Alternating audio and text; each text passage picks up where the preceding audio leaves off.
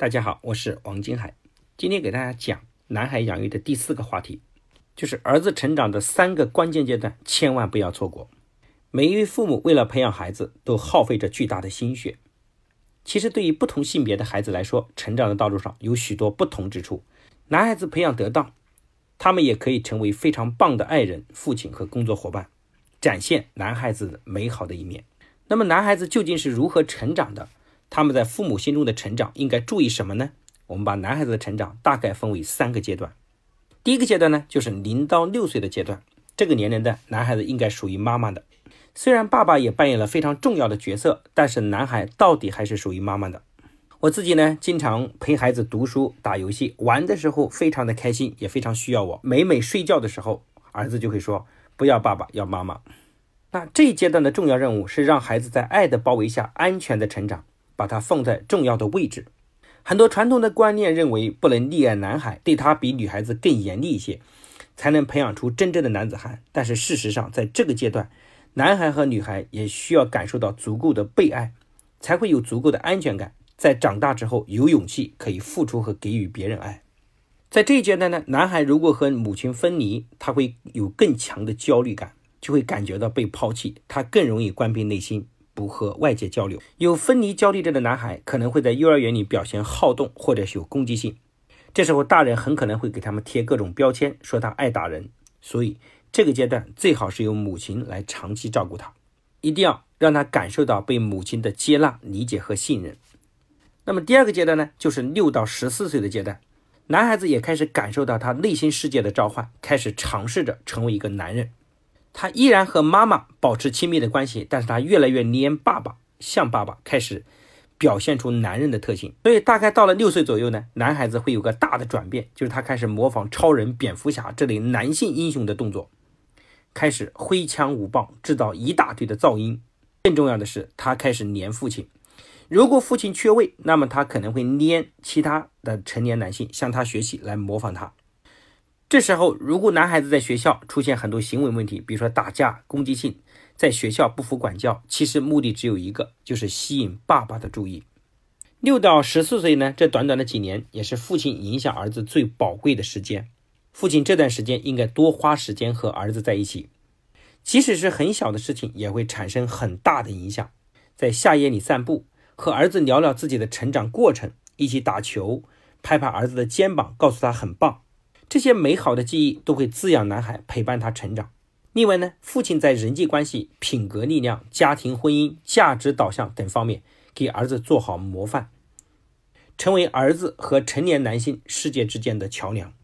当然，也有妈妈很痛苦的说自己离异呀，或者是另一半缺失啊等等各种因素。我们依然给各位讲，孩子心目中的爸爸还是妈妈口中的爸爸。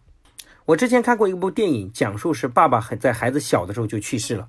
这个妈妈非常有水平，经常借助爸爸口中的话给孩子写鼓励的话，激励的孩子在成长道路上非常的勇敢。其实这个孩子从小没有见过父亲，但他一直感知到父亲对他的信任和理解。那么第三个阶段呢，就是十四岁到成年的阶段，男孩子要从幼稚转向成熟的转变。这个阶段，各位爸妈在他的生活中已经不再占据主导的地位了。甚至他会努力想摆脱爸妈的控制，成为一个独立男人的感觉。我们经常会用叛逆这个形容词来形容这个阶段的男生。在生理上，身体在催促他们要成长，要迅速成为一个真正的男人。可是心理上，他们也不知道怎么做才好。他们开始对父母表现不满意，甚至瞧不上，但是自己又不知道怎么样才能做得更好，可以去超越父母。所以这个阶段，爸妈最重要的任务是为孩子挑选好的引导者。借助外部的力量给孩子树立新的榜样。关于这一段的内容呢，我们在前面的一百讲课中讲过，激励孩子榜样的一些标准等等，大家可以回头再听一下。如果这个阶段缺乏好的引导者会怎么样？